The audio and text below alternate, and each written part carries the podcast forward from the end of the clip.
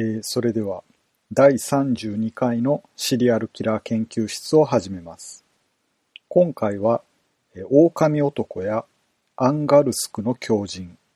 他にも、えーウェンズデイキラーとも呼ばれているミハイル・ビクトロビッチ・ポプコフについて紹介します。え銃乱射事件などの大量殺人を除いた連続殺人事件としての被害者数でロシアで一番多い記録はウクライナ生まれのロシア人アンドレイ・チカチーロが殺した52人です。しかし今現在進行形でこの記録が大幅に塗り替えられようとしているのがこのポプコフです。彼は1964年3月7日にアンガルスクで生まれました。彼の生い立ちや私生活についてはあまり報道されていません。エレナ・ポプコワと結婚していて、エカテリーナという娘がいること以外はほとんど知られていません。ポプコフはイルクーツク地方で警察官として働いていましたが、逮捕されるまでにアンガルスク石油化学会社の警備員や民間企業でも働いていたことが分かっています。犠牲者の遺体が水曜日に発見されることが多かったことから、ウェンズデイキラーと呼ばれていました。ポプコフの連続殺人は1992年に始まりました。当時ポプコフはシベリアのイルクーツク州の警察官で夜の街をパトカーで巡回していました。巡回中に少し酔って歩いている女性に声をかけて家まで送ると車に乗せます。人気のない場所に向かってから犯行に及ぶという手口で犯行を重ねていました。パトカーを運転する制服姿の警官に声をかけられた女性たちは安心しきって車に乗ったのだと考えられます。また一方で非番の日や警察官ではない時期の犯行では自家用車を使っていました。被害者は若い女性ばかりで、主な年齢層は19から28歳でした。ドライバーやナイフで拷問した上で殺害して、斧で首を切り落としていたケースや、心臓がえぐり出されていた遺体もありました。そして大抵の場合、遺体は郊外の雑木林の中で発見されました。死後に死姦、いわゆる死体とセックスする行為に及んでいたことが確認されていて、このことで残された精液などから DNA 鑑定による犯人割り出しにつながりました。酔っていなかった一人を除いて、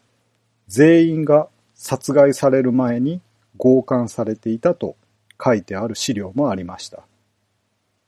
強姦してから殺して死姦もしたのでしょうか？このあたりははっきりしませんでした。死体との性交をすることをネクロフィリア、死姦と呼びますが、少しネクロフィリアについて解説します。ネクロフィリアというのは、狭い意味では死体を性的に犯すことを言います。広い意味では、死体に浴場する性的思考を含みます。死体性愛や死体愛好とも呼ばれます。屍を関する、犯すということから、死官の死は死ぬという字ではなくって、屍という字を使います。ウィキペディアには死ぬという字は語気であるとはっきりと書かれています。ドイツの心理、社会心理学者のエーリヒ・フロムは、ネクロフィリアのことを生に対するリアリティが失われ、死に対する欲望が高まる病理現象であると説明しています。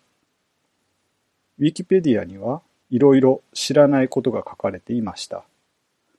歴史的には古代エジプトや古代中国の頃にすでに記録があるようです。18世紀のフランスの売春宿では女性が棺桶の中で死体のふりをして男性が修道士のコスプレをして交わるという士官的なサービスを行っていたところがあって一部のマニアの間ではかなりの人気があったようです。日本では昭和23年の最高裁の判例で死体損壊罪は死体を物理的に損傷、機械する場合を言うのであって、これを関するがごとき行為を包含しないと返すべきものであるとなっていて、合法的に死体を手に入れることができた場合、士官は罪に問われることはないそうです。死体への性的思考が顕在化、現れる原因としては、フロイト派の心理学では、幼少時に見た眠っている母親の姿に愛情を感じて、それが欲情へと変化するためであると説明しています。眠っている相手との性行為を体験したことがきっかけで顕在化することもあるそうです。また、全く別の仮説として、自尊心の弱さが逆らえない相手に対する欲望を生み出すのではないかと考えている人たちもいます。アメリカでは2004年にカリフォルニア州のアーノルド・シュワレツネッガー知事が士官を禁止する法案を承認しました。アメリカでもこれまでは法的には罰することが不可能だったのですが、これによって死体との関因が公式に不法なものとなりました。日本では山口県光市母子殺人殺害事件では加害者の少年 F が被害者を殺害した後に弛緩したとされています。裁判では生き返らせるための儀式だと供述していますが、もともと強姦目的で侵入して、激しい抵抗にあったため、殺してから弛緩したと考えられています。儀式だと言っているのは、刑を軽くするための演技だと思われます。もう一つが、あまり知られていないのですが、1993年に発生した埼玉県愛犬家連続殺人事件の加害者も被害者を殺害後に弛緩したという証言があるそうです。この事件は少し前にテレビでドラマ仕立てでやっていましたが、そのような場面はなかったです。これについては注釈があって、共犯者による証言のみで、遺体は加害者に解体処分されたことから物的証拠はないと書かれていますので正確なところはわかりません。では、ポプコフに戻ります。警察官時代の彼は周囲から見ると非常に真面目な勤務状況の警官で一人娘は授かった三人家族の父親でした。何がポプコフをこれほどの大量連続殺人に向かわせたのかが不思議なのですが、彼は取り調べで二つの犯行理由を述べています。一つは町から売春婦を一掃するためだと話しています。どうして売春婦を一掃するという考えになったかについては、ポプコフは過去に奥さんに不倫されたと話したそうです。自分の子供たちがいたたまれなかったと言っています。その時から貧困不良の女性を罰することを決めたようです。警察官としての勤務を終えて、車で帰宅する途中に、彼は酔った女性を見つけると、家に送ると言って車に乗せました。それから性交渉を提案して、身を許した女性を殺害したそうです。このような誘い方をしているので、実際には犠牲者は売春婦ではなく、一般の女性の方が多かったようです。ポプコフが若い女性を狙った二つ目の理由は、母親への復讐だそうです。彼は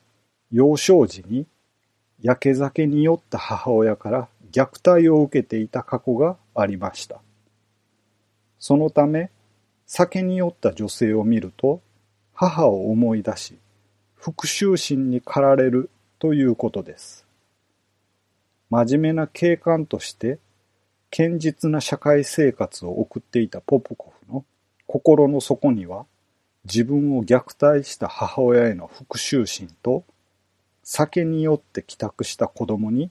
当たり散らすような女たちへの殺意に満ちていたということになります。ポプコフは明らかに完全犯罪を目論んでいたようで、犯行後の証拠隠滅は完璧でした。自らが起こした殺人事件の捜査に参加して証拠を隠滅していたからです。そのため警察の捜査が難航して逮捕までに20年もの歳月を要してしまいました。ポプコフは1992年から2010年までの間にアンガルスク、イルクーツク、ウラジオストック、これらは距離にして約3900キロ離れているんですが、それらの様々な場所で警察官の制服に身を包んで先ほど紹介したように、ほろ酔いの女性に声をかけて、車で送ると誘ったり、売春婦と約束して誘い出して、性的暴行を加えました。さらに、ナイフ、斧、野球のバット、スクリュードライバー。これはカクテルではなくて、電動ドリルのことです。そのような器具で女性を殺害して遺体を切断しました。ロシアのメディアがこの犯人を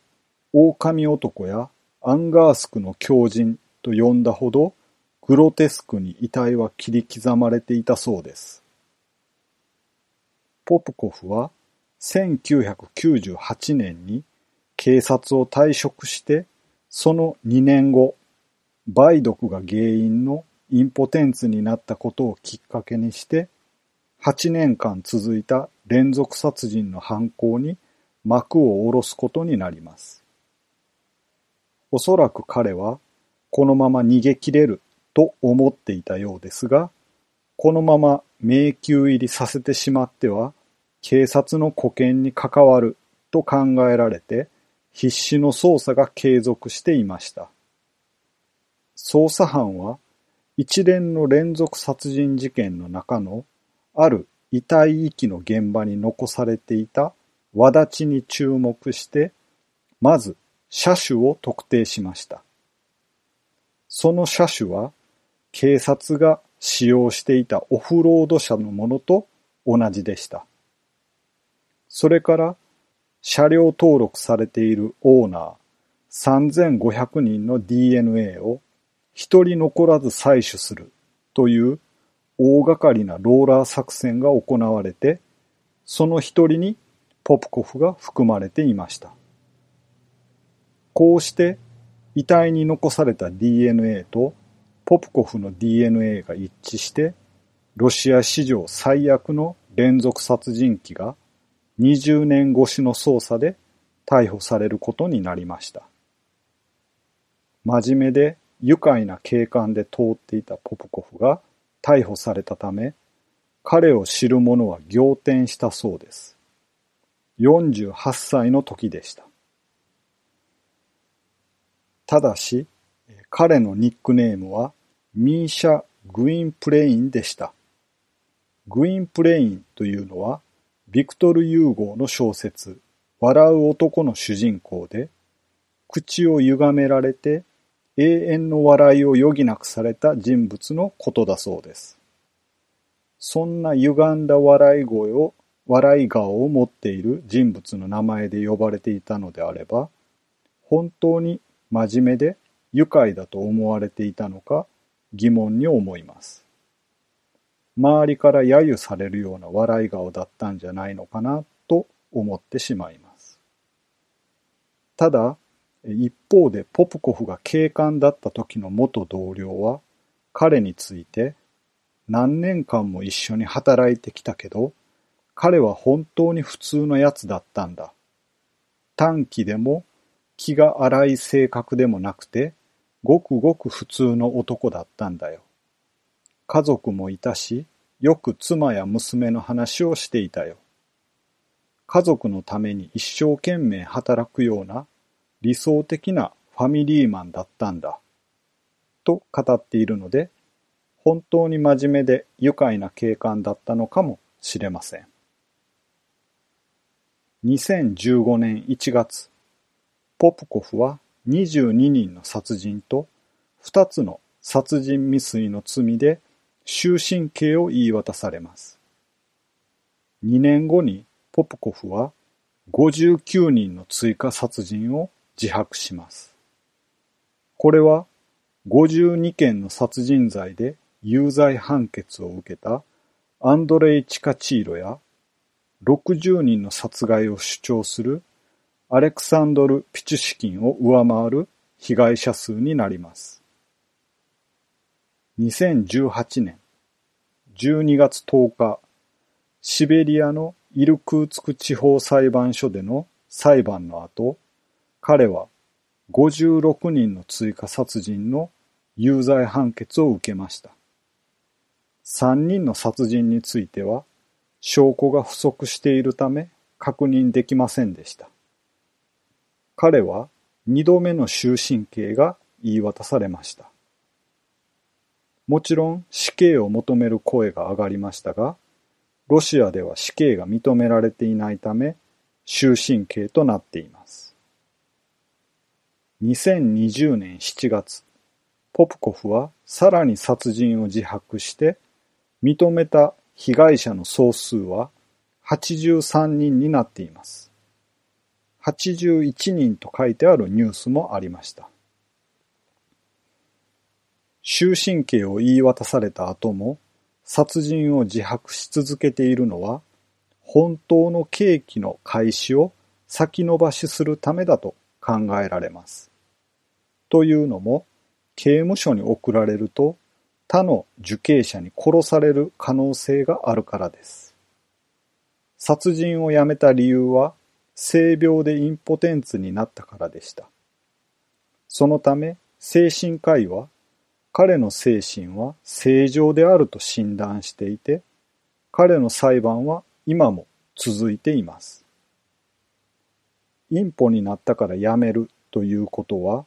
純粋に性欲から強姦や弛緩をしたいから殺人をしていたと考えられますので、僕も彼は正常なんじゃないかなと思います。以上がミハイル・ビクトロビッチ・ポプコフについての研究発表になります。